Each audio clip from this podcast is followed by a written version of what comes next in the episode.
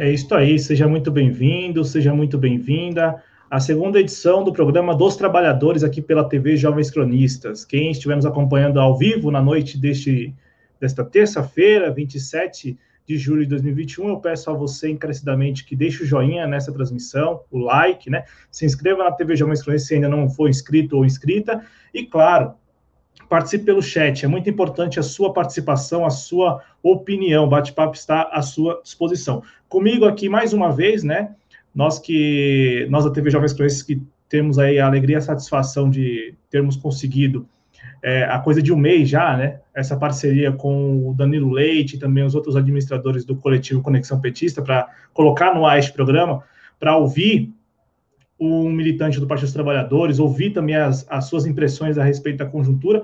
Está aqui comigo mais uma vez Danilo Leite, ele que é um dos administradores do coletivo Conexão Petista e que está aqui nesta segunda edição para compartilhar com a gente as impressões dele a respeito das manifestações do último dia, do último dia 24 de julho, último sábado, e também né, já aqui refletir um pouco sobre a sequência do movimento.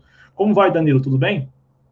Tudo bem, Cláudio? Boa noite, boa noite, pessoal, todos que nos acompanham aqui na TV Jovens Cronistas. É uma grande satisfação poder estar aqui fazendo esse bate-papo novamente, né? Nossa segunda edição. É, estamos muito empolgados, muito felizes de estar aqui participando nesse espaço e podendo contribuir, né?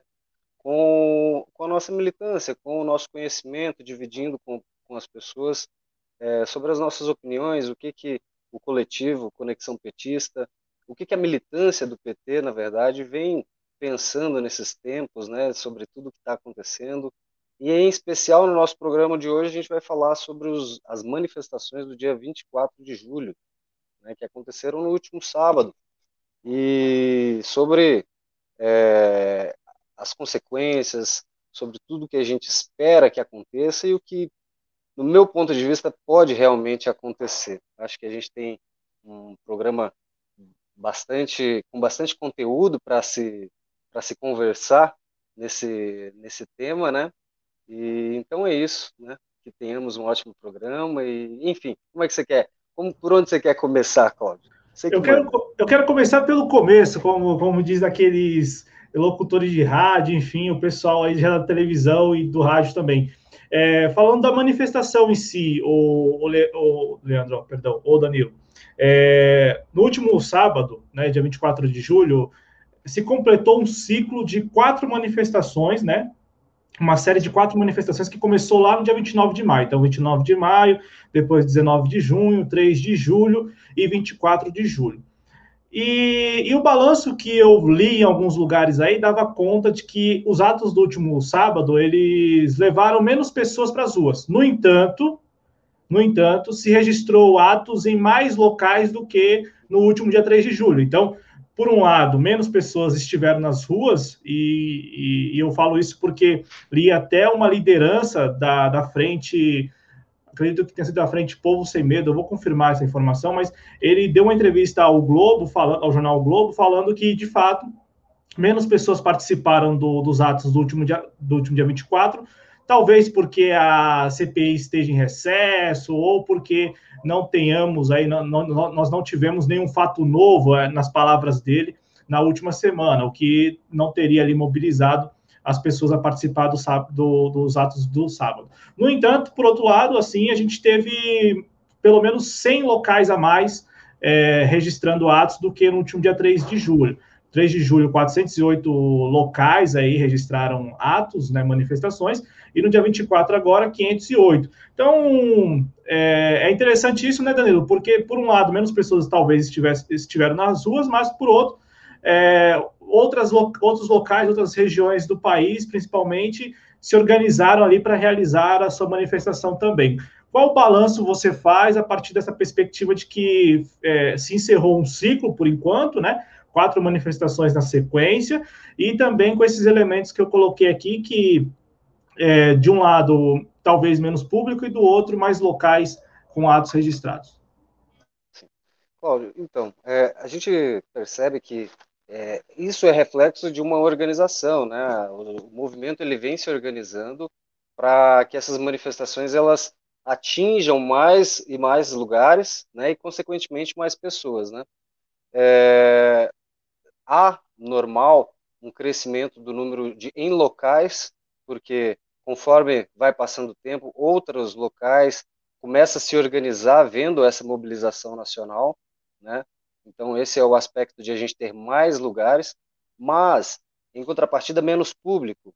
E eu acredito até, Cláudio, que isso se deva até por uma questão de calendário, é, protesto no sábado, é, claro, o parâmetro é sempre no, no, sábado que tem ocorrido, né? Mas eu acredito que isso não reflete que tenha menos gente indignada, mas muita gente está em horário de trabalho. Sábado à tarde ainda é horário de trabalho para muita gente. Então isso acaba dificultando a classe trabalhadora de uma participação mais massiva, né? É, a gente espera, claro, né, que se a tendência é, dessas manifestações, e eu tenho acompanhado o comitê local aqui do meu município é, sobre essa organização, né? É, qual, é, qual vai ser a pauta, quando que vai ser o próximo protesto, quando que vai ter uma nova manifestação, né? É, desse mesmo desse mesmo porte. Então, assim, é, se for continuar, que tenha mais pessoas, né? Então, pensar, repensar esse calendário é uma forma de a gente conseguir é, criar novas alternativas para uma participação. Só que, Cláudio, vou ser bem sincero com você. Eu acredito que houveram alguns desdobramentos políticos muito importantes durante esses últimos, do último protesto para esse. Né? Eu acho que durante esse tempo é, o Bolsonaro ele se movimentou no sentido de trazer o centrão para sua coalizão, para ele conseguir é, governar, né, ter um mínimo de segurança no cargo, né, é, então eu acho que pode, pode é, é, é até difícil para a gente quanto militante que está na luta, que vai em manifestação, que procura se organizar, dizer isso, mas pode o trabalhador ir para a rua com, como for agora. Eu acho que o Bolsonaro, pela via do impeachment, ele não sai. Eu acho que é, o impeachment com o Centrão, como, como ele cooptou o Centrão, a base de deputados, é, não encaminha de, qual, de forma alguma qualquer um dos pedidos né, de impeachment é, do Bolsonaro agora nesse momento. Ô Danilo, eu já vou aproveitar então que você entrou nesse. Foi por esse caminho, o caminho do, do impeachment do, do primeiro programa que nós fizemos aqui para cá, uma coisa ganhou muito destaque, inclusive na mídia dita independente, que foi ali o Marcelo Ramos, vice-líder, vice-líder não, vice-presidente da mesa diretora da Câmara dos Deputados, um deputado do PL, lá do Amazonas, que mantinha uma posição neutra, segundo ele mesmo, e que virou a chave ali, se tornou um. Disse que agora é um parlamentar de oposição, porque o presidente Bolsonaro colocou na conta dele o aumento do fundão eleitoral. Né? Diz que o aumento do fundão eleitoral se deve a uma articulação, ou se deveu a uma articulação, do Marcelo Ramos, que estava presidindo lá a sessão do Congresso, no dia da votação da Lei de Diretrizes Orçamentárias. Como que você, e eu vou fazer essa pergunta para você porque aconteceu exatamente no intervalo da primeira edição para esta edição. Como que você viu isso? Porque isso ganhou, como eu disse, muito destaque na mídia, né? E, e, muita gente alimentou a expectativa e a esperança de que pode, poderia vir dele ali é, a decisão de, ó, vamos, vamos colocar para em andamento aqui um desses pedidos todos. Sabe, Cláudio, eu sou um otimista por natureza. Eu sou uma pessoa que tento levar a, a, aquele velho ditado, sabe, de ver o copo meio cheio. Eu sou um otimista por natureza. Mas, com relação à política, muitas vezes eu sou muito pragmático. E, assim, é, eu vejo que o Centrão, a gente sabe muito bem como é a forma de agir desse grupo político. Né? Ele procura é, mostrar o problema para tentar vender uma solução. Então, quanto maior o problema para o lado do Bolsonaro, mais ele consegue é, extorquir para é, em, nome, em troca do apoio político esses cargos na, na, no governo federal, né? Então a gente percebe assim que é, o Marcelo Ramos se manifestar daquela forma, ele quanto vice-presidente da Câmara, isso tudo pode até fazer parte de um jogo, onde eles apertam de um lado para soprar do outro, sabe? Então eles tentam levar dessa forma, porque o centrão, é, é, é, essa base, né? Ela não tem fidelidade alguma. A gente não pode pensar que eles vão ser fiéis ao Bolsonaro, não. Se a reprovação do Bolsonaro chegar em 15, 20%, muitos deles já vão estar pulando do barco. Mas mesmo assim, é, se o Bolsonaro é, se manter nessa linha de entregar, entregar tudo ao, a esse grupo político, é, eles vão levando, né? eles vão levando. É, até ouvi uma análise essa semana muito interessante e que, que, dizia a respeito disso. Acho que foi o Haddad que falou. É, bom, todo mundo na verdade tocou nesse assunto, né?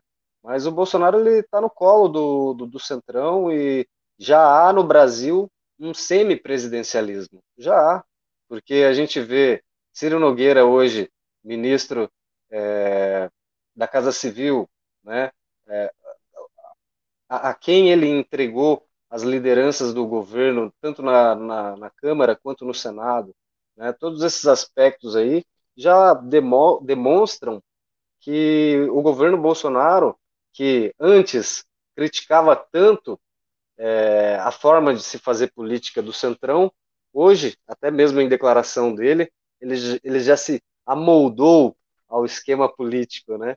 Então já está em pazes com o Centrão e isso traz a governabilidade que ele precisa e que a, a grande mídia é, também o suporta, porque bem ou mal, Al Guedes, né? Para a mídia, bem ou mal, Al Guedes que ainda articula as reformas que, que eles tanto querem, né? O grande empresariado quer, né? Que são totalmente é, privatistas, né? E de, de cortes de investimento em serviços sociais, serviços públicos essenciais para a população mais pobre. Exatamente, até porque isso em nenhum momento foi comprometido, né? Essa agenda é. do Paulo Guedes, nesse período todo, já aí caminhando para a segunda metade do terceiro ano de desgoverno Bolsonaro, essa agenda ela segue intacta e avançando com muita ajuda do Congresso Nacional, né? E, e, e, e também justiça seja feita, não apenas agora é, com a presidência do Arthur Lira na Câmara e do, do Rodrigo Pacheco no Senado, antes mesmo, já com o Rodrigo Maia na Câmara e o Davi Alcolumbre no Senado, muitas propostas ali do Paulo Guedes, elas avançaram também, né? Então, só que eu vou te fazer uma pergunta, Danilo, já que você falou também de semipresidencialismo, eu acho interessante esse debate, porque isso, enfim, dia e noite virou tag também no Twitter, até porque é um assunto é. que está em voga, e tem uns atores aí que eu não sei se você alimenta alguma suspeita, mas eu particularmente alimento muita suspeita. Só, só antes registrar que a informação de que menos pessoas teriam participado no último sábado é, foi dada pelo Josué Rocha, da Frente Povo Sem Medo, como eu mesmo disse, é, em uma entrevista a Cleide Carvalho ao jornal o Globo no ontem, né, na última segunda-feira, ontem, 26 de julho. Só para falar, porque as pessoas depois pegam no pé, né? Ah, falaram que menos pessoas. É, não, e aí, como você mesmo justificou, ele também justificou, enfim, há justificativa para isso, gente, tá? Né, que... eu, acho, eu, acho até, eu, eu, vejo até, Cláudio, que, assim, as pessoas também começaram até a se perceber disso, sabe? De que realmente não vai ter impeachment. Não vai ter impeachment. O que há uma possibilidade, eu acredito até que há uma possibilidade maior de haver uma ação é, que pede a cassação da chapa andar do que o impeachment andar, sabe? A minha visão é que o impeachment, nas, na forma como está hoje a conjuntura política, ele não sai, né? Então, as manifestações a gente tem que ser muito franco de tentar é, mobilizar as pessoas em torno de outras pautas, né? não a reforma administrativa, eu acho que é uma pauta importantíssima, né?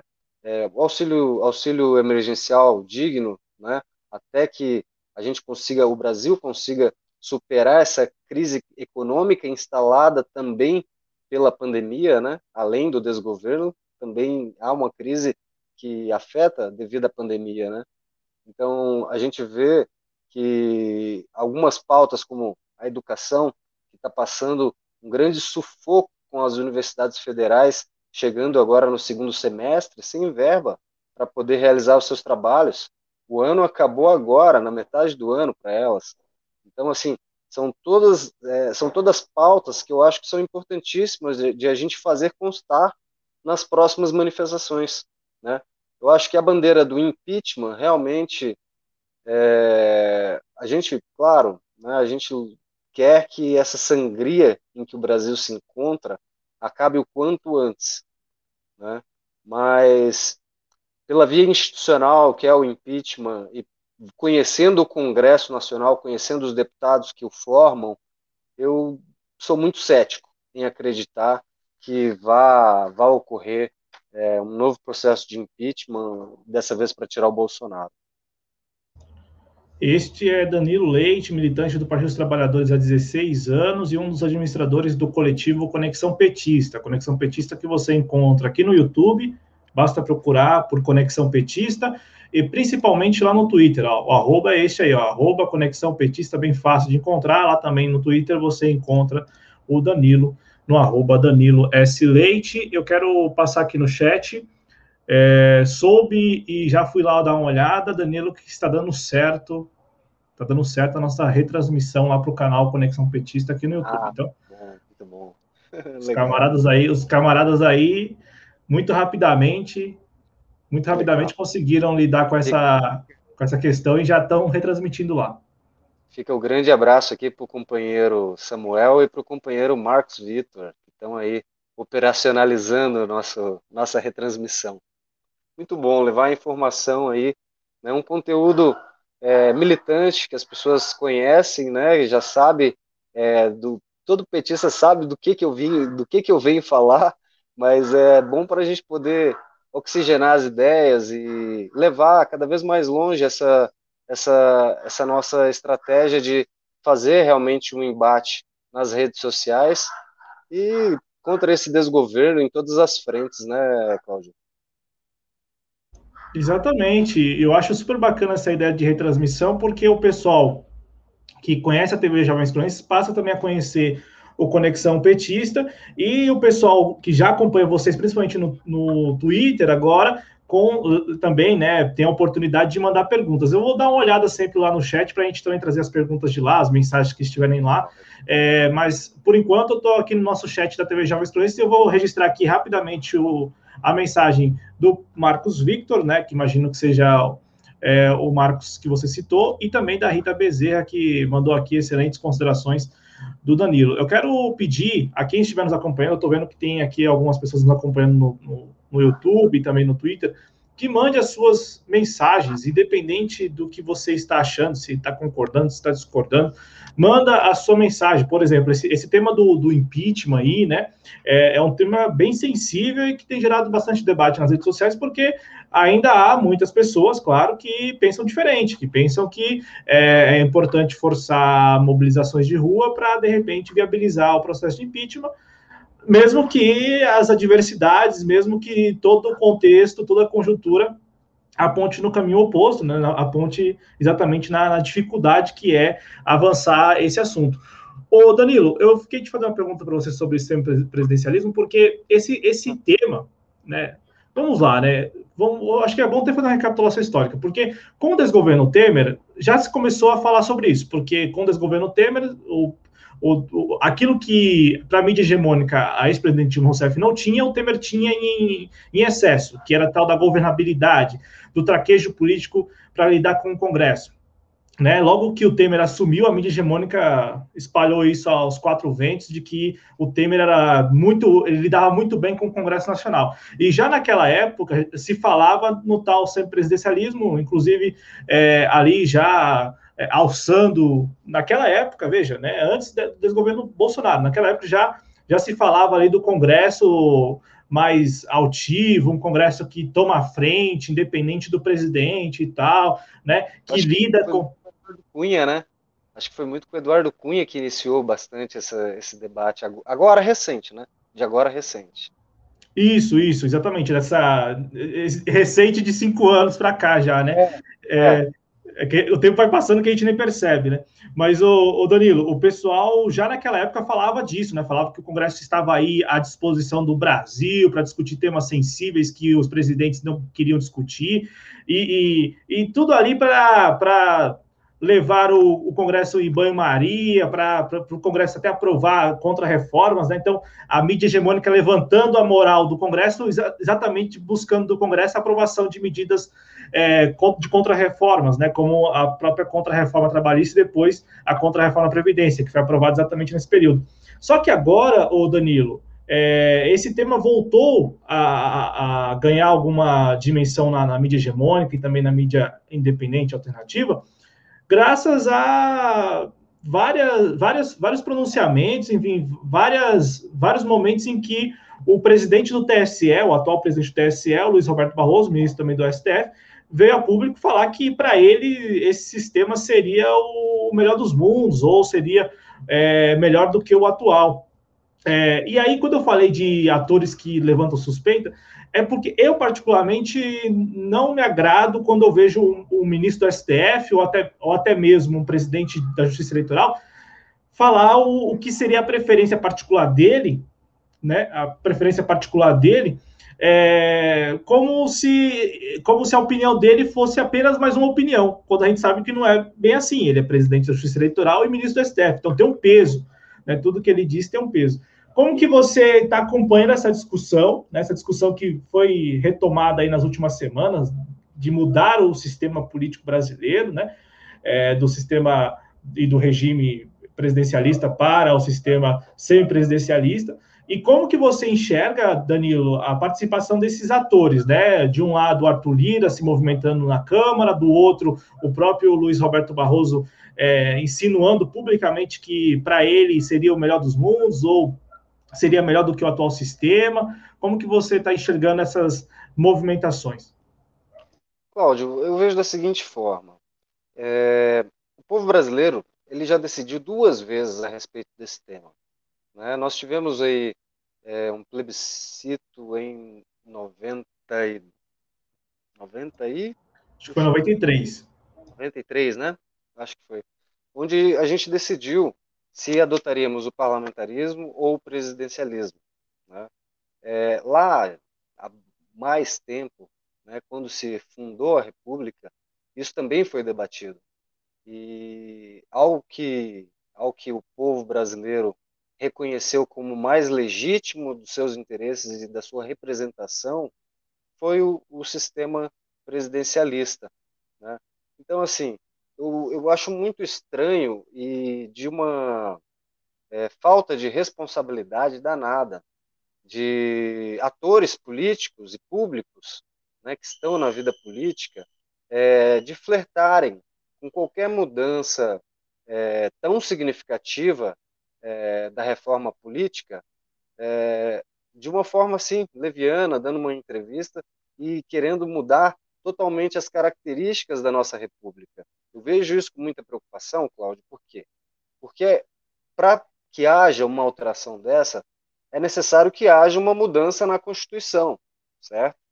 E uma reforma política, ela precisa ser debatida com o povo, sabe? Eu sou um grande defensor é, da democratização das decisões, vocês já sabem, a gente já conversou muito a respeito disso, de que o povo tem que decidir e tem que participar dessas reformas. Porque se o povo não puder opinar no que ele acha que é melhor, né, acaba se tornando um sistema que é feito para governar qualquer outra coisa menos as pessoas. Porque se as pessoas que não se sentem representadas por, pelo sistema presidencialista ou né, pelo sistema parlamentarista, é, como, ele, como querem mudar, né, eu acho que tem que ser consultado.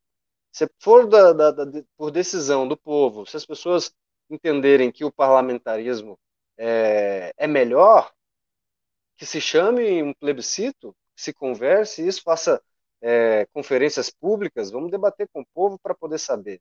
Né? Eu acho que é de uma falta de responsabilidade danada a partir do momento que esses atores políticos eles flertam com mudanças tão significativas da República e não dizem é, de consulta popular, não querem saber a opinião do povo, simplesmente trazem uma ideia de algum outro país e diz, não, aqui no Brasil isso vai funcionar.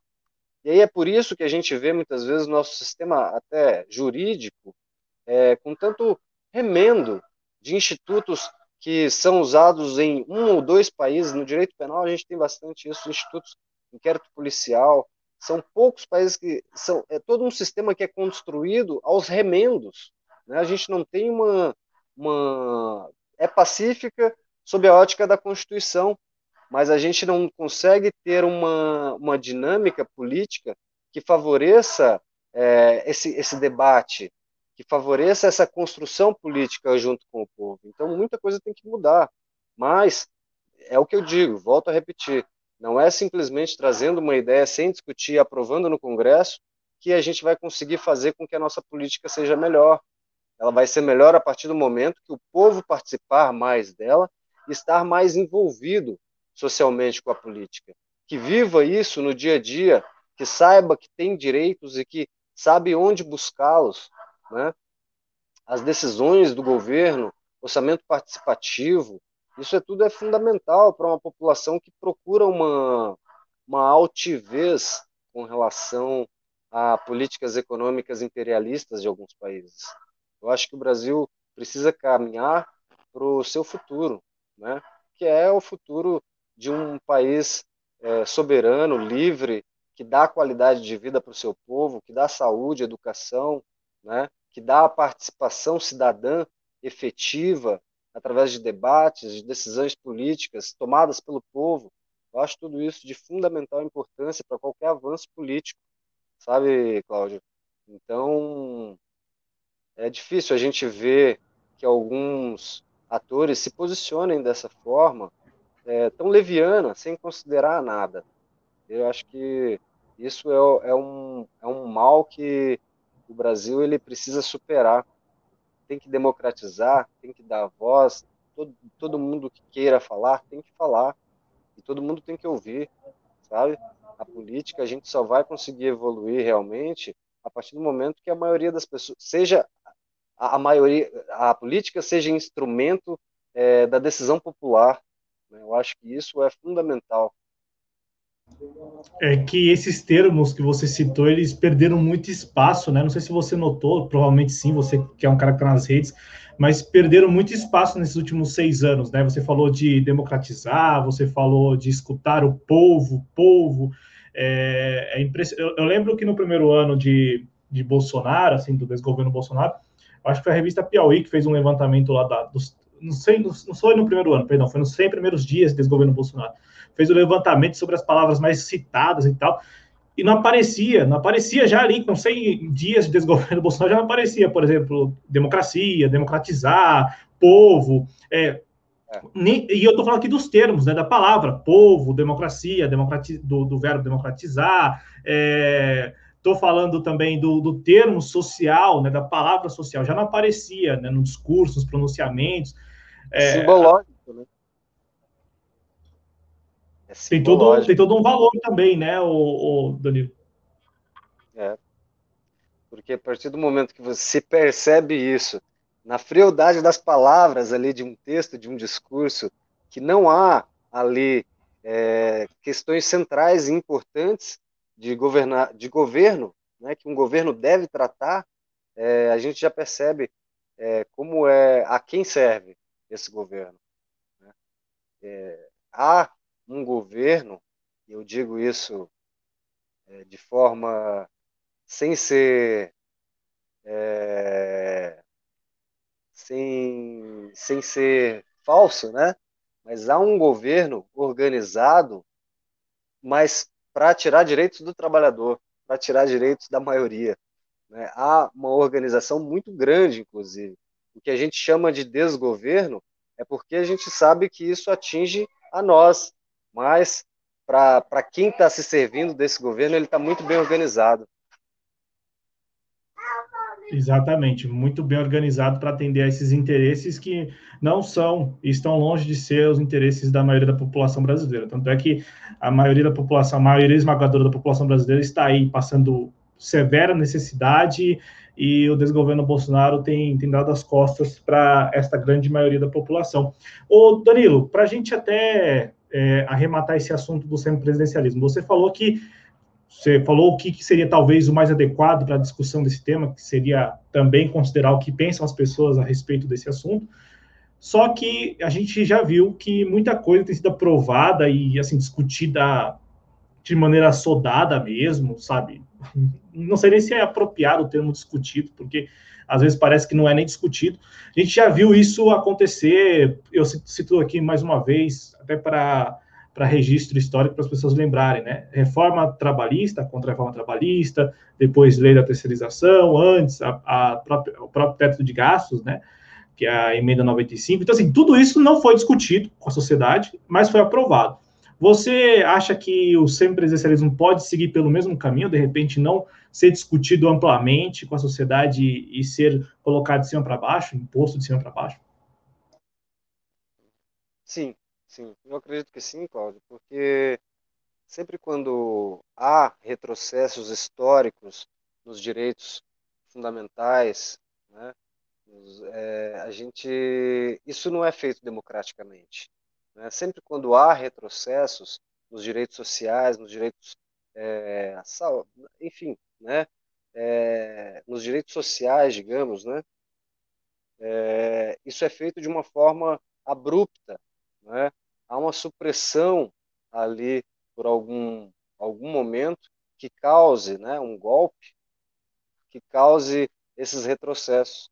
A gente tinha aqui no Brasil uma Constituição em 1934 que já previa vários direitos sociais, que mais se aproximou do que é hoje a Constituição de 88, a Constituição Cidadã.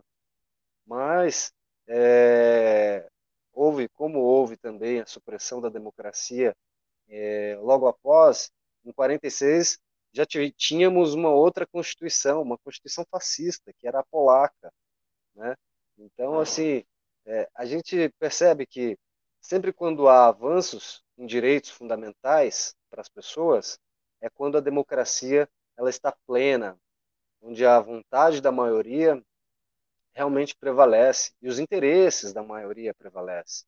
Que não basta a gente falar é, porque é o voto da maioria que vale. Não, a gente tem que pensar que são os interesses da maioria. Onde que os interesses da maioria estão sendo atendidos? Né? É na democracia. E a gente vê que esses momentos de solavanco né, no, nosso, no nosso plano é, normativo, né, quando há supressão desses direitos fundamentais, é, há retrocessos. Né? São liberdades individuais, são liberdade de expressão, liberdade de manifestação, né? É, direitos econômicos. Né? A gente acaba vendo que o Estado ele passa a se servir, a servir somente a uma aristocracia ou a uma burguesia, a um pequeno grupo é, de pessoas in, interessadas financeiramente nessa atuação do Estado. Né? Então, eu vejo assim, Cláudio, eu acho que. Não sei se consegui responder sua pergunta. Não, você, você respondeu falando que acha que, como, como a história já nos conta, acha possível que eles tentem impor isso goela abaixo aí é, é o meu maior temor. E, e, quando eu vejo, por exemplo, principalmente o Luiz Roberto Barroso, falando que, ah, não, isso é possível lá depois de 2026. Então, assim, já, já tratando como se já, como se já, já estivesse sido superada a fase da discussão, do debate. Não, é, é possível já implementar a partir de tal ano. Eu, eu fico extremamente preocupado, porque, é como eu disse, eu, eu, eu vejo, por exemplo, Danilo, que quando o ministro do STF fala o que fala, independente do que ele se pronuncia ali, tem um peso. Não é qualquer coisa, né? Não é mais um, não é um mero brasileiro.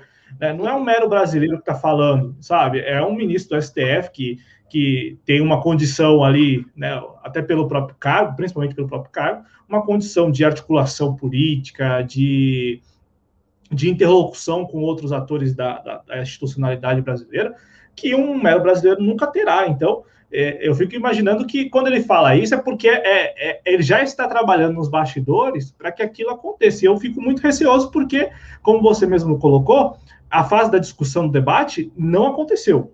Tanto é que se a gente sair para as ruas aí para perguntar para as pessoas o que elas pensam a respeito disso, a primeira resposta que teremos muito provavelmente é o que, que é isso? Do que estamos falando? Né? Porque as pessoas, como já falamos várias vezes aqui na TV Jovens, as pessoas estão alheias a esse processo, essas discussões, e estão muito preocupadas mesmo no dia a dia com, as, com a suas, sua condição extremamente vulnerável de vida, né? Com a questão do desemprego, com a questão do, da alta nos alimentos e bebidas, do botão de gás, do, é, do próprio combustível. Então, as pessoas, elas, elas não vou, vou aqui falar por elas, mas não sei se é muito adequado. É, elas teriam outros problemas muito maiores do que discutir se é pertinente alterar o sistema político e aí eu acho que o Danilo tem toda a razão quando fala, não, é preciso trazer essas pessoas para essa discussão, né, Danilo? É, porque assim, né, a gente percebe que é, essa, justamente, é, as pessoas ficarem alheias a esse debate é justamente uma forma encontrada para se implementar sem o debate, né? A gente percebe que isso é, é uma forma de atuação, né? Não é, ah, porque não respeita a democracia, porque está cometendo. Não, é porque simplesmente eles querem apagar o debate é, com relação a isso. Se a gente for perceber, sabe, Cláudio, eu tenho reparado algumas notícias, pega uma coisa aqui, uma coisa ali, né? A gente vai ouvindo assim, há uma reforma política sendo debatida. Ah, a gente não pode ser, pensar que está tudo parado, que as coisas não estão acontecendo. E elas, essa reforma política, ela aparece justamente quando um ou outro desses atores soltam alguma coisa. Né? O Luiz Roberto Barroso ele falou isso num contexto de que ele já vem conversando com outras pessoas a respeito disso.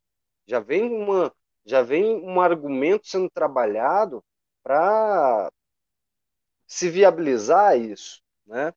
Eu acho, eu vejo o STF Acho que até que Gilmar Mendes também considerou, eh, não, considera essa questão do, do semipresidencialismo também. Mas é, o Lewandowski, por outro lado, já se mostrou que não é bem por aí, que, enfim, tem que ser, tem que ser debatido, né? não é uma unanimidade. Né? Então, eu acho que, como não há uma unanimidade, não é um tema assim, não é o brasileiro não vê isso como a grande salvação da, do, do, país. Né? Não é essa que vai ser a mudança significativa de rumos para o país. Né? Então, é, isso acaba, acaba sendo perdendo força, né? Vamos ver o que, que eles vão querer aprovar. Vamos ver se realmente é, assim, quando a gente fala do semipresidencialismo, a gente está dizendo de dar mais poder ao Congresso e ter um presidente que trate ali de relações exteriores, ou, né, porque eh, no sistema político ele é dividido de duas formas, né? Nós temos ali é, as, as prerrogativas do chefe de Estado e as prerrogativas do chefe de governo, né? As prerrogativas do chefe de Estado estão previstas na Constituição, né? É, celebrar tratados internacionais, é, é, nomear pessoal da diplomacia, né? E enquanto que o chefe de governo ele vai cuidar mais de questões domésticas, né? É, da inflação, do, é, do PIB, né? Da, enfim, de coisas mais a, a, aos interesses da política interna, né? Então, assim, o que eles querem fazer é desmembrar isso, trazer essas prerrogativas de uma dessas das duas, trazer para o Congresso Nacional, né, para ter ali um semipresidencialismo, né, ou um parlamentarismo né, é, a brasileira. Eu acho que essa é a ideia deles. Então, assim, a gente vê que há uma articulação que eles vêm conversando a respeito disso, mas que não é passado, não é passado para a população. Não existe um projeto dizendo, ó, vamos debater isso aqui. O que está em pauta? Ah, está em pauta a diminuição de partidos políticos no Brasil. Como que vai ser feito isso? Ah, a cláusula de barreira que vai funcionar. Mas ainda não tem um regramento de como que vai atingir essa cláusula de barreira, como que, o que que, porque se assim, a gente está dizendo de representação de partidos, é, muitas vezes que são, estão pequenos, mas que já têm um contexto histórico muito importante para o país e que muitas vezes vai se extinguir por causa da cláusula de barreira, né? Então, mas o que, que a gente vai fazer com esse com esse capital político? Para onde que vai? Como que vai ser feito isso? Né? Estão discutindo o distritão, estão discutindo voto em lista, mas até agora ninguém apareceu ainda na mídia falando, ó, nós temos um projeto e vamos debater, vamos fazer conforme é, o plebiscito, as regras do, do plebiscito, e vamos consultar o povo, vamos consultar para ver se essa reforma política que é tão esperada para moralizar, para é, encaminhar a política brasileira de uma forma melhor, para ver o que, que, realmente vai ser feito, como que vai ser feito, o que, que vai ser realmente criado para melhorar, né? E aí analisar se há um retrocesso ou se realmente estamos indo para um caminho melhor. Eu não sou contra o parlamentarismo, mas eu sou contra essa falta de debate. Eu acho que, se for necessário, façamos um novo plebiscito, vamos consultar a população, vamos abrir espaço na mídia para se debater realmente argumentos pró, argumentos contra, tentar achar um meio termo, achar o melhor caminho, sabe?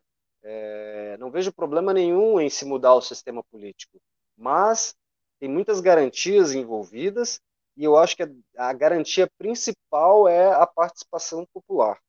Sem a participação popular, qualquer sistema que for implantado está fadado ao fracasso, porque não tem legitimidade. Esse é o meu entendimento. É, e, e, isso é importante, a legitimidade, né? Porque é importante, ainda que nos dias de hoje, é, todos esses atores aí, cada vez mais desprezem isso, né? Eu, eu digo porque, de, e isso, é, o desgoverno Temer, ele é o marco, né? Porque até nisso também o desgoverno Temer marcou, porque não tinha legitimidade nenhuma, tanto é que a, des, mesmo assim, mesmo assim, né, Danilo? Mesmo assim, o, ele ficou, terminou o mandato, ainda é, quis articular ali no ano eleitoral para fazer um sucessor ou algo do tipo, teve essa ousadia. É, mas o, esse, esse aspecto da legitimidade é extremamente importante porque é, acaba sendo também um mecanismo que a sociedade tem para poder, olha, é o seguinte, você agora não, não conta mais com a, a legitimidade do meu voto. Portanto, eu espero que eu possa, de repente, sacá-lo daí, ou, de repente, impedir que você vote a favor de tal matéria, porque os, a legitimidade é um, é um, instrumento, não deixa também de ser um mecanismo da própria sociedade, de controle da sociedade. É que eu não, não sei o que você acha, mas também desde o desgoverno Temer isso vem perdendo muito valor, né? Tanto é que o, há muitos deputados e parlamentares de maneira geral que eles logo no ano de no primeiro ano de mandato, eles mudam radicalmente, radicalmente de ideia a partir e, e, com isso, em tese, estariam perdendo a sua legitimidade, porque o eleitor foi lá, votou nele, porque ele defendia um, um, certo conjunto de ideias. No primeiro ano de mandato, ele já muda radicalmente e ele faz pouco caso disso, né? Eu falo porque é, de um tempo para cá, também eu não acompanho, eu passei a acompanhar de cinco anos para cá, principalmente o Congresso Nacional, mas me parece que há um boom de, de parlamentares que deixam partido ou que votam contra as ideias do próprio partido e, enfim, é algo que não era muito comum, assim, não era recorrente e tal, né? E que vem se tornando muito da prática mesmo do dia a dia, e isso, querendo ou não, é uma demonstração de desprezo com a legitimidade do voto, porque eu fico imaginando, a pessoa vai lá, vota em tal candidato, aí o candidato ganha e no primeiro ano de mandato ele já subverte as ideias que ele defendeu na campanha, perdeu a legitimidade, pelo menos diante daquele eleitor, né? A gente é até engraçado de falar, né? O Bolsonaro foi eleito com a bandeira anticorrupção, Cláudio. Houve a bandeira anticorrupção, a pauta anticorrupção foi o que elegeu o Bolsonaro. Então hoje a gente vê né, é, o que ele, quanto deputado federal, fez, ele está fazendo quanto presidente. Nada. Né? É, há, há investigações em curso é, dizendo que é, há realmente é, corrupção no governo Bolsonaro. Então, assim, é, é, é uma, é uma, uma distopia, é uma distopia no meu ponto de vista. As pessoas elas são eleitas defendendo a família, os bons costumes e são caçadas por matar o afilhado. Então, assim, é uma hipocrisia muito grande que há dentro de, do, do, bolsonarismo e do, e do centrão. Eu vejo isso é, como uma forma de, de realmente não ter compromisso com o povo nenhum. E também o povo tem que aprender a, a, a se perceber. Há pouco tempo atrás eu perguntei para alguns amigos meus, sabe? São é, de direita, na verdade, muitas vezes nem se entendem politicamente, né? Mas é, perguntei, quem foi o último, o último deputado federal que ele tinha votado? Ele nem, nem lembrava, não, não soube me responder, ou talvez ficou com vergonha, não sei. Mas, assim, as pessoas elas não têm esse apego é, de realmente, poxa, meu voto contribuiu para que essa pessoa esteja lá no Congresso Nacional. O que, que essa pessoa tem feito é, pelo meu voto? O que, que ele tem defendido os meus interesses, os interesses pelos quais eu votei nele para que ele estivesse lá? Não há uma autocrítica por parte da população, muitas vezes. Né? E aí, a cada quatro anos, a, acontece é, basicamente a mesma coisa pessoas vão lá, votam em qualquer um por causa de indicação de qualquer coisa e colocam uma pessoa que não tem compromisso e não tem legitimidade para estar lá. Esse é o grande problema. É, essa semana, Cláudio, eu estava conversando com o pessoal do Conexão, né? Estava conversando com o Samuel, com a Maria, e eu cheguei à seguinte conclusão: o PT ele precisa eleger pelo menos 257 deputados federais pelo menos 257 deputados federais e 20 e 27 27. senadores. 27 senadores. E aí a gente conseguiria aprovar é, qualquer legislação que fosse para poder é, facilitar um governo Lula, não um futuro governo Lula.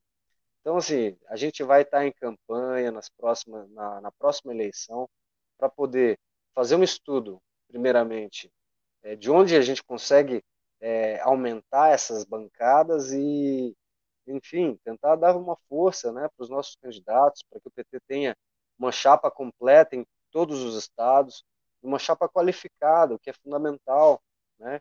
Os companheiros passem pelo processo de formação partidária e que consigam é, mostrar a sua campanha de uma forma é, com que realmente faça o eleitorado pensar e se ver parte daquilo, né? Que tenha aquela se sentir um pouco dono do mandato, saber que o seu parlamentar, você falou aí agora de infidelidade partidária, né? Tocou nesse tema. É, no PT, não, a gente não tem muito problema disso. Você pode ver geralmente que as votações do PT é, são votações onde o pessoal fecha, fecha a questão grande parte das votações fecha a questão e vota junto, né? Mas por quê? Isso é fruto de um debate, de uma discussão interna, de argumentação, contra-argumentação, né? É, não é um, um, há um compromisso partidário maior do que um interesse pessoal. É isso que a gente percebe dentro do Partido dos Trabalhadores, que há um interesse partidário que é superior ao interesse de uma ou outra, uma ou outra pessoa. Já do outro lado, né, na direita dita centrão, né, é, não há qualquer tipo de, é, de, de, de, correspondência nesse sentido. Né? A gente vê que os mandatos são como feudos, que são passados de pai para filho, muitas vezes, né? que estão na família. Né? A gente tem senador da República, que o pai era senador, né? que estão aí na, desde, o, desde a República Velha no, no na, na política nacional e não muda. Né? É, é, isso é uma coisa a ser desconstruída. Né? A gente tem que falar para as pessoas que vai votar no Lula, mas tem que votar no deputado do PT também, tem que votar no senador do PT também. Porque se não tiver os senadores e deputados do PT, o Lula não vai conseguir governar. Então a gente precisa criar um ambiente político favorável para que pelo menos 257 é, é, é, é, um pouco ambicioso, eu confesso, mas seria o ideal. Né? Seria o ideal que o PT tivesse uma bancada forte, é, isso num, num, num, futuro governo, a partir das eleições de 22, né? a gente ter é, essa possibilidade de contar com um parlamento é, que realmente esteja comprometido com um projeto de governo, né, com um projeto de país. Só um pouquinho ousado, só um pouquinho. É, mas é isso aí, é como você disse, né? Antes, de, antes da eleição, acho que o que mais me chamou a atenção da tua, da tua fala é exatamente essa preparação mesmo, né? Esse processo de formação. Porque e, e no, só na Câmara dos Deputados você estaria falando em quintuplicar a atual bancada do PT, né? Então você aumentar cinco vezes a bancada do PT. É. E, e, no Senado são quantos senadores? É, agora 81? me fugiu. Não, não, não. É, quantos senadores da bancada do PT? Sete? Oito? Puxa, por aí, né? É por aí, mais ou menos isso. Talvez, talvez até um pouco menos, eu acho. Então, não, eu, então eu, acho, eu acho que no Senado a tarefa a tarefa talvez ela não seja tão difícil assim, porque. Mas em 22 é um problema também, porque renova só um terço, né? Renova só um terço, né? Agora em 22, é. E aí são 27, só que vão mudar. Então, desses 27, você vai ter que fazer 25. é difícil, é. né? É, aí, é, aí é muito ousado, né? Mas eu já diria que, que seria, seria fácil, se não a tarefa, mas pelo menos aumentar o número, né? Porque, veja, veja as, banca as maiores bancadas do Senado têm 11, 12 senadores, né? E se o PT tem lá oito senadores, que é o que eu acho que tem, é, não, não é, não acho que não é tão é, ousado imaginar, mas não seria um disparate. Claro, é como você disse, precisa é, apresentar isso para o eleitorado, apresentar chapas e formar essas chapas, apresentar isso para o eleitorado. Né? Tem todo um caminho a ser percorrido antes, né, antes do que antes da, da própria eleição em si. Mas é, é, interessante o que você falou, que eu acho que é o, é o ponto assim que mais me chamou a atenção, Danilo, que é esse processo de formação mesmo, né, é, da, da coerência partidária, porque alguns outros partidos, eles, pelo que nós observamos, eu observo isso de fora, né, não, não tenho vinculação nenhuma e tal, não acompanho nenhuma assembleia de partido, nem nada, não sei como que é feito isso internamente, mas me parece que há partidos que ainda precisam melhorar ou talvez desenvolver exatamente esse processo de formação, porque eu fico imaginando um partido que não tenha esse processo, que não, não tenha esse processo maduro, esse processo de formação, depois indo cobrar, ou a liderança do, da bancada, indo cobrar de, sabe, e aí fica naquela, naquela saia justa, cobrar aquilo que o partido não conseguiu oferecer anteriormente, né? Ou, ou, melhor, não exigiu, porque talvez possa ser até uma exigência mesmo essa formação. Né? Eu acho, acho complicado isso depois, a posterior. Então, é, é, por isso que muitos partidos deixam isso meio que passar, né? Não, não tem problema, porque é meio que pesa na consciência o fato de que não tem um processo amadurecido de, de formação, né? É. E a gente acaba vendo também a atuação de muitas legendas de aluguel, né? Que são pequenos partidos que pô, vê lá aquele grande empresário que quer investir numa campanha, que quer entrar na política por satisfação pessoal, por ego, enfim, por tradição familiar, ele entra naquele partido, põe dinheiro em uma campanha, de repente é, ao executivo, né, seja municipal, estadual, federal, é, alimenta financeiramente os candidatos a, ao legislativo, né? E assim, muitas vezes a pessoa é eleita e foge completamente a, a carta de princípios do, do partido. Né? Por quê? Porque não há um compromisso histórico, de fato, real, né, efetivo, é, daquela pessoa com o partido. Uma coisa que a diferença, a minha amiga Maria diz que no Brasil é, só tem dois partidos, o PT e o resto. Por que, que ela diz isso? Porque o PT ele tem essa preocupação de formação política e de a gente poder sempre apresentar uh, o que há de melhor dentro do partido, de debates, e que é feita essa, essa formação é, desde o início. As pessoas entram no partido, elas têm que passar por, um, por uma fase de, de formação antes de realmente ser efetivada a sua, a sua filiação. Então, assim, é importante é, a gente pensar que se cada partido realmente tiver um compromisso com uma ideologia, com uma forma de governo, com algum princípio, ele tem que ter um processo de formação forte. Ele tem que saber que o seu militante tem que corresponder ao exato produto do que ele quer construir como sociedade. Se a gente não está aqui para discutir é, em quão nós vamos melhorar para poder servir uma sociedade melhor, a gente está alheio. A gente está alheio, porque a mudança deve partir da gente. Se a mudança não partir da gente, a gente está querendo esperar algo de outra pessoa e qual é o interesse que essa pessoa vai ter com uma mudança? Não há, né? Então o partido, é, o PT, ele faz essa formação. Eu acho que há falhas, há falhas, mas a gente busca é, corrigir e avançar cada vez mais nesse sentido, porque a grande concepção que nós temos é que o futuro pertence ao povo. E nós, quanto Partido dos Trabalhadores, temos só que instrumentalizar essa, essa, esse caminho né, do povo realmente é, agarrar como seu o Estado brasileiro e fazer o Estado brasileiro é, servir aos interesses deste povo pobre, sofrido, trabalhador, que, que tanto vem sofrendo nos últimos, principalmente de 2014 para cá, 2016 para cá. Este é Danilo Leite, ele é um dos administradores do coletivo Conexão Petista. Então, você que está chegando aqui na TV Jovens Cronistas, seja ao vivo, acompanhando depois, ou você que está apenas nos escutando na versão podcast, o Dos Trabalhadores é um programa fixo aqui do canal.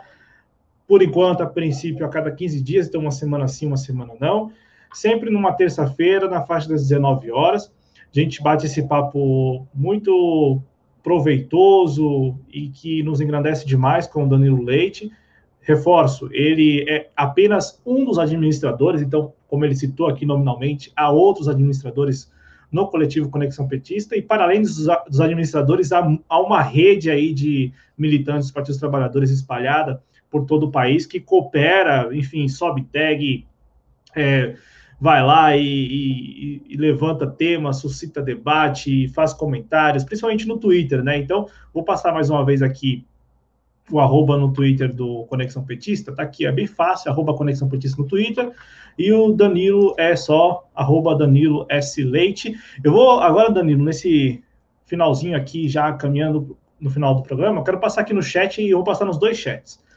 Eu abri aqui o, o stream lá do, do Conexão Petista, então, quem estiver me acompanhando pela primeira vez no Conexão Petista, sou Cláudio Porto, sou jornalista independente aqui do Jovens Cronistas. Jovens Cronistas é um projeto é, independente também, alternativo, e, e, que conta aí com vários cronistas. Eu, Adriano Garcia, Pedro Araújo, Ulisses Santos, Guilherme Azevedo. Tem uma galera muito boa aqui com a gente, cooperando sempre, o Arthur Luiz, do Rio de Janeiro, cooperando e, e participando. Então, se achar interessante conhecer o nosso trabalho, venha conhecer os Jovens Cronistas. E quem estiver aqui na TV Jovens Cronistas, conheça o Conexão Petista. Então, tem um canal no YouTube. Eu até estava dando risada aqui é, antes de começar, porque eu vi que tem um videozinho lá que é assim, é Lula a Bolsonaro. É. Ninguém quer pegar a faixa de você. eu tirei, tirei até um sarro aqui, porque achei muito bom o título, mas tem lá vários vídeos, enfim, vários trechos, e, e, tem uma pergunta aqui no chat que vai nessa linha. Mas eu vou passar no chat, vou, vou, vou não vou ser prolixo, não. Rapidão. É, agradecer lá no chat do Conexão Petista. O Lopes CM, a Rita Bezerra, que também está aqui ou esteve aqui no nosso chat, o Marcos Victor, que está nos dois chats aí, o versátil Marcos Victor, e o Samuel Félix. O Samuel Félix é o responsável pela operacionalização aí, ou Danilo? É esse, Samuel? Ele mesmo, é ele, ele mesmo. Quero agradecer ele aqui, porque no sábado ele também esteve aqui na transmissão da nossa cobertura dos atos, né? Achei super bacana uh, os comentários que ele fez e tal. Eu até pensei, ele é aqui de São Paulo? Tô falando isso no ar, nem. É da Bahia. Bahia. É da, da Bahia. É que eu achei, achei interessante porque ele perguntou lá até que horas o pessoal vai se encontrar na Praça Russa. Eu falei, ah, deve estar por aqui. De repente a gente se esbarra aqui na, na Avenida Paulista. Mas agradecer, então, agradecer também pelo prestígio da audiência, Samuel. E, e a pergunta que, tem, que chegou aqui pelo, pelo chat do, do YouTube, ela é bem interessante, ô Danilo. Agradecer, então, a audiência da Ana Cesarino, da Marina Castro. Marina, o Danilo, ele está aqui com a gente agora, uma terça sim, uma terça não, no programa dos trabalhadores, tá bom? Marina Castro, que sempre prestigia nosso, nossos programas, sempre está com a gente aqui.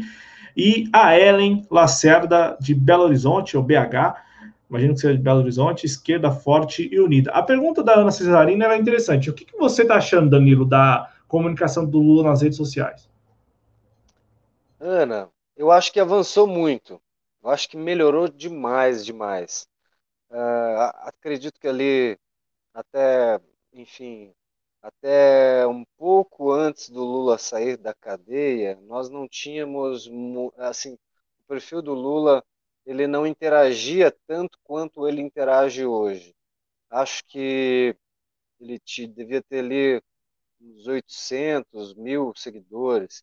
E aí, desde quando a gente fundou Conexão Petistas, nós sempre tivemos campanhas é, de, de, seguidores pro Lula. Né? Eu acho que não só o nosso coletivo, não estou dizendo que isso seja uma exclusividade do Conexão, não, mas a militância petista abraçou é, essa questão da comunicação do Lula nas redes sociais de tal forma que a gente conseguiu amplificar isso e hoje a gente vê que o Lula se destaca, se destaca nas redes sociais, tem é, engajamento, tem interação, né?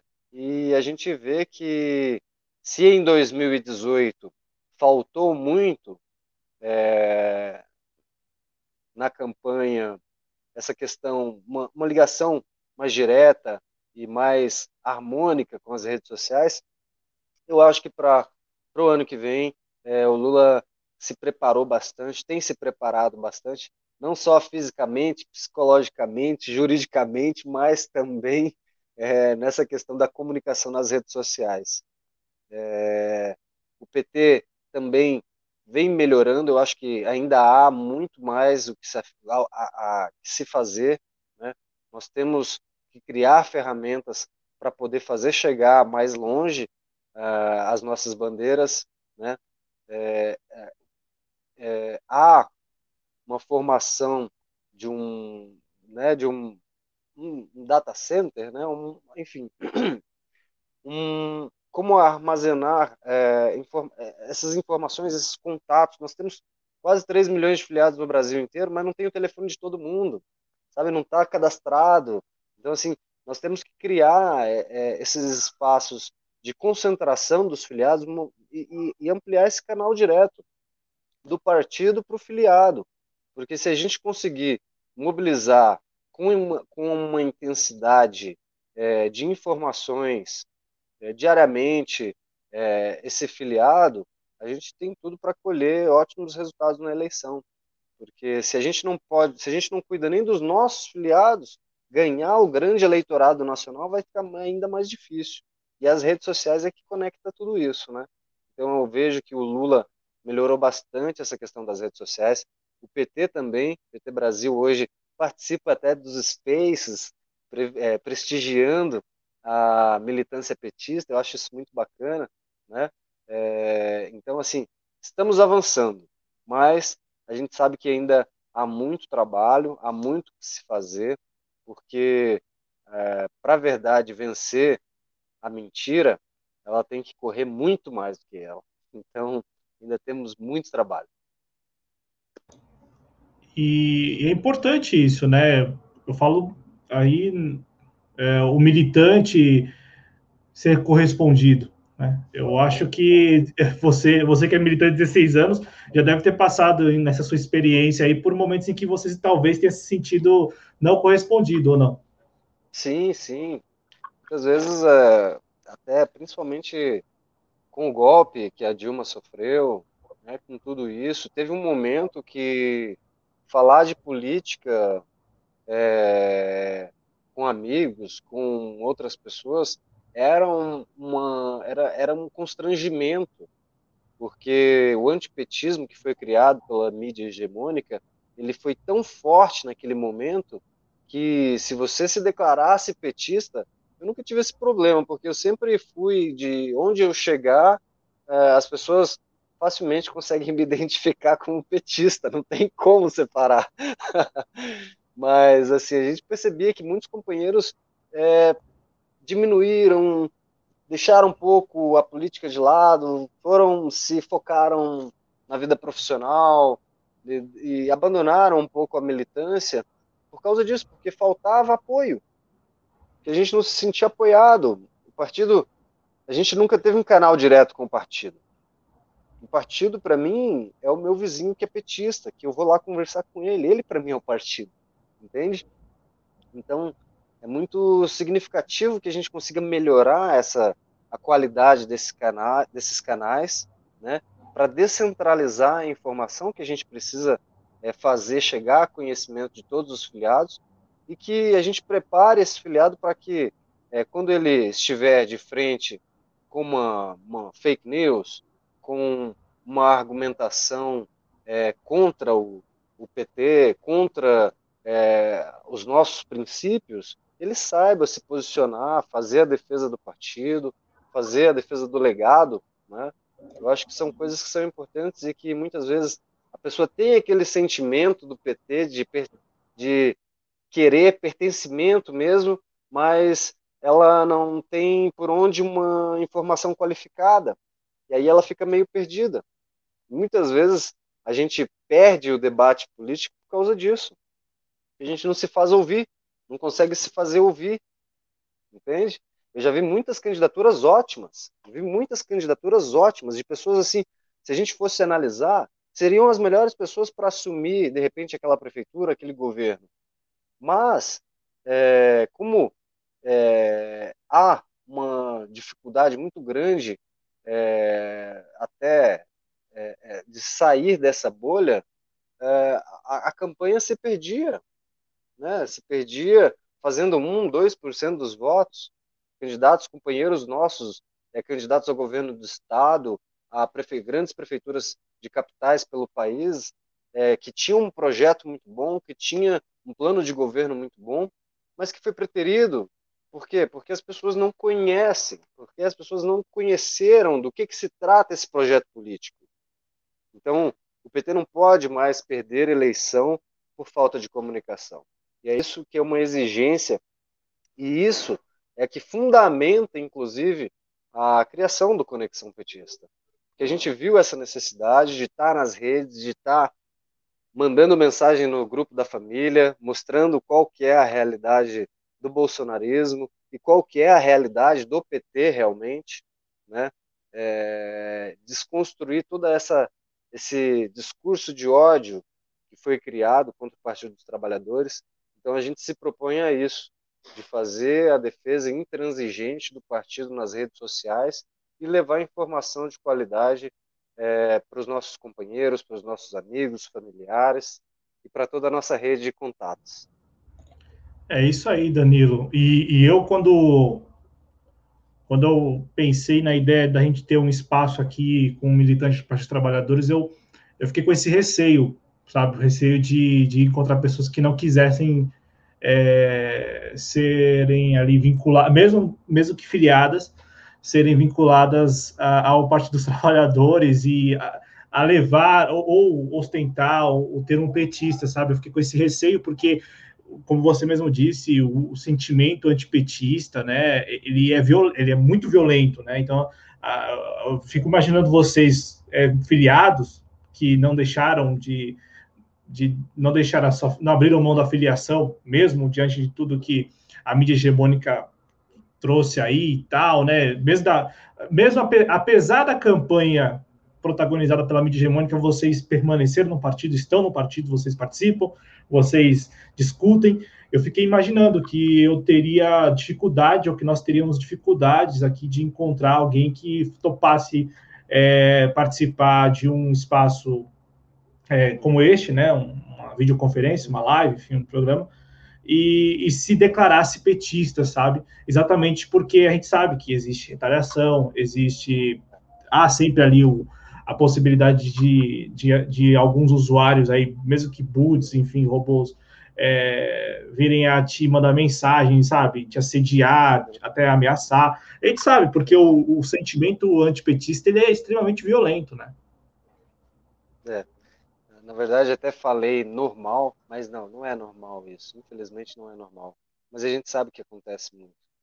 É, a gente pôde ver essa perseguição toda é, a partir ali de, de 2014 com, com o Aécio, né? É, onde já, antes de, da eleição mesmo, já havia toda uma construção midiática para que o PT não vencesse aquelas eleições. Né? Então, é, quando a gente percebeu isso, é, nunca me bateu vontade de sair do partido.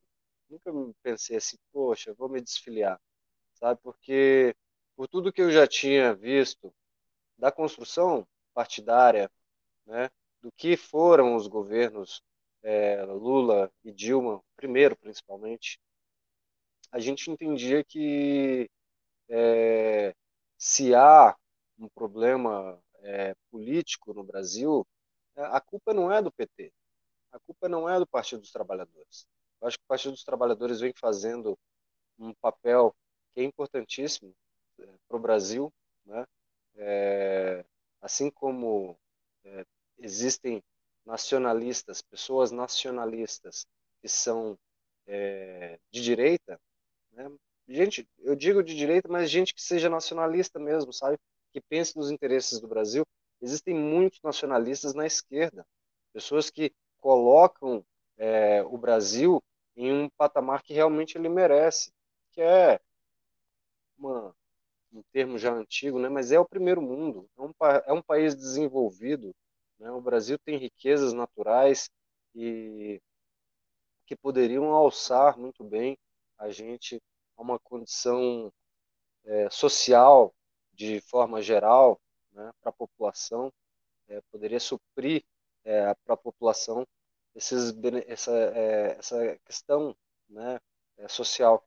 Então, é, assim, a gente percebe que nesse, nesse meio tempo né, é, de, de muitas, muitas críticas ao partido, de muita perseguição, realmente teve algumas pessoas que se sentiram intimidadas, mas como eu volto a dizer, eu não fui uma delas. a gente sempre esteve na luta e sempre procurando soluções, né, Cláudio? Porque assim, os problemas aparecem na vida, na sociedade, no desenvolver da história, sempre vai haver.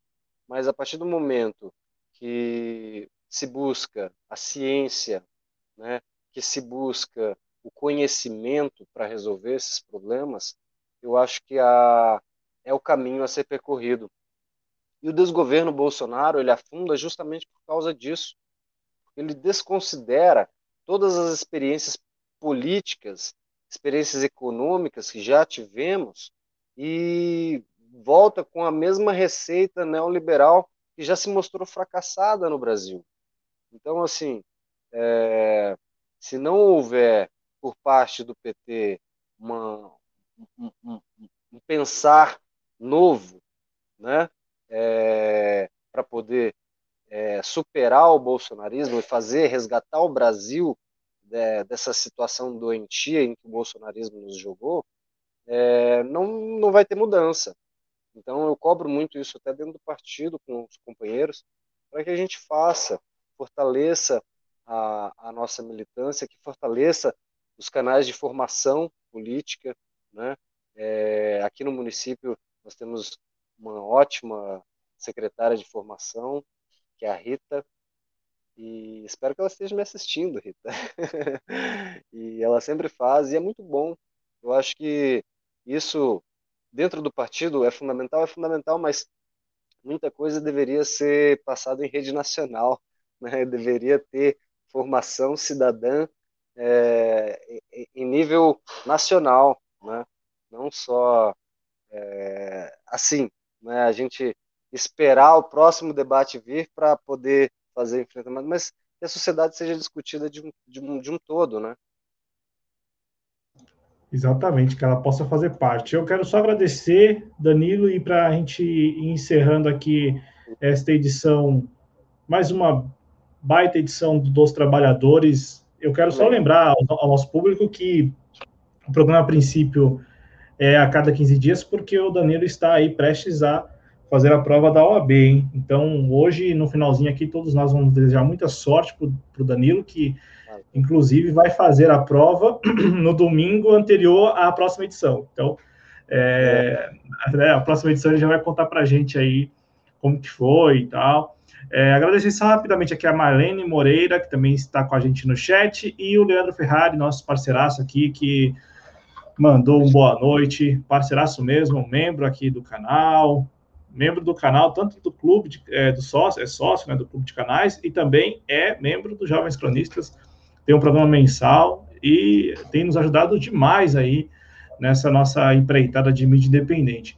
Danilo, muitíssimo obrigado, viu? Muitíssimo obrigado mesmo por mais esta edição dos Trabalhadores. Fique à vontade para fazer suas considerações e de pronto aqui eu e toda a equipe de jovens cronistas, o nosso público com certeza deseja muita sorte aí na, na realização da prova da OAB. A gente sabe que é bem difícil isso, não é fácil, não é tranquilo, né?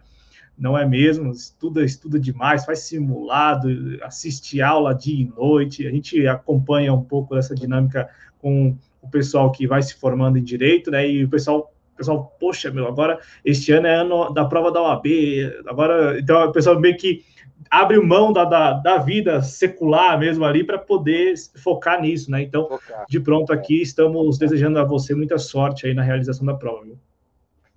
Cláudio, eu tenho, só tenho que agradecer, muito obrigado por, por estar mais uma vez abrindo espaço para a gente poder fazer esse debate que a gente pensa ser imprescindível, né, para a sociedade e, e é muito bom porque assim Aqui nós tratamos de uma perspectiva, apesar de eu não falar em nome do partido, mas eu falo em nome da minha militância política dentro do partido nesse todo, durante todo esse tempo, né? E assim, é, eu vejo, né, que a gente está com esse espaço é, procurando se melhorar, procurando é, é, alcançar mais pessoas e tentar esclarecer um pouco dessa parte nebulosa da história brasileira que foi até 2000 e que está que estamos vivendo, né? E muito obrigado, Cláudio. Espero também poder passar nessa prova. É muito difícil, muito complicada, mas estamos focados. Espero que dê tudo certo. Na próxima edição a gente já vai saber mais ou menos o resultado. Espero poder estar comemorando, né? E agradeço a todo mundo que tirou um tempinho para ouvir o nosso bate-papo, a nossa conversa. E, gente, participem aí, é, aciona o sininho. A cada 15 dias eu vou estar por aqui e a gente vai, vai batendo um papo aí sobre a perspectiva do militante petista sobre a política nacional. Claudião, Exato. abraço, meu querido. Uma boa semana, resto de semana para vocês. Então, não, tamo junto e a gente só tem a agradecer mesmo. Eu falo isso sinceramente, é, é com muita alegria e satisfação que eu tenho comandado este programa aqui, que a gente tenha conseguido aí fechar essa parceria com Conexão Petista para a gente trocar essa ideia, porque o nosso público é um público diverso, é verdade, é um público diverso. E eu acho que o nosso público ganha demais, demais te ouvindo, ouvindo o Noé Gomes, ouvindo também, agora, sexta-feira, o Barba Dialética, que é o companheiro Daniel Faleiros, chama ele de Barba Dialética, é porque o canal dele é Barba Dialética, mas é, é, já, já é meio que o apelido dele, mas é o companheiro Daniel Faleiros. Ganha demais ouvindo o Leandro Ferrari todo mês aqui, ganha demais ouvindo o companheiro Fausto Oliveira, do, da, da, Revolução Industrial Brasileira. Então, nosso canal ganha demais, porque o público ganha escutando e tirando a sua própria conclusão e tendo a oportunidade de divergir, de mandar isso também pelo chat. Então, só agradecer mesmo, Danilo, mais uma vez. Desejo muita saúde para você e para sua família, aos nossos Obrigado. espectadores, enfim, a quem nos acompanhou, como você disse, que tirou um tempinho para nos escutar, para te escutar principalmente. É, eu agradeço demais, agradeço em nome da TV Jovens Cronistas e também quero dizer que este conteúdo ele será daqui a pouco disponibilizado na versão podcast, então estará disponível aí para quem curte só escutar, né, no Spotify, Deezer, enfim, nesses agregadores aí. Então, fiquem à vontade para acompanhar também os Jovens Cronistas na versão podcast, o áudio lá, escutar com calma, enfim, da maneira que você achar interessante e pertinente. Lembrando que, se você puder contribuir financeiramente, contribua, né? Tem aí os canais aí no, na descrição do vídeo, os canais pelos quais você pode contribuir. E daqui a pouco, às 21 horas, tem JC Informa hoje. É, provavelmente eu nos comentários e o Pedro Araújo comandando sempre lá do Recife, para a gente bater um papo sobre as manchetes do dia. Então, quem puder, tiver tempo e quiser participar do, do nosso JC Informa, daqui a pouco, às 21 horas. Muito obrigado a todos. Saúde, se cuidem, se cuidem mesmo para valer. Até mais. Tchau, gente. Tchau, tchau, gente.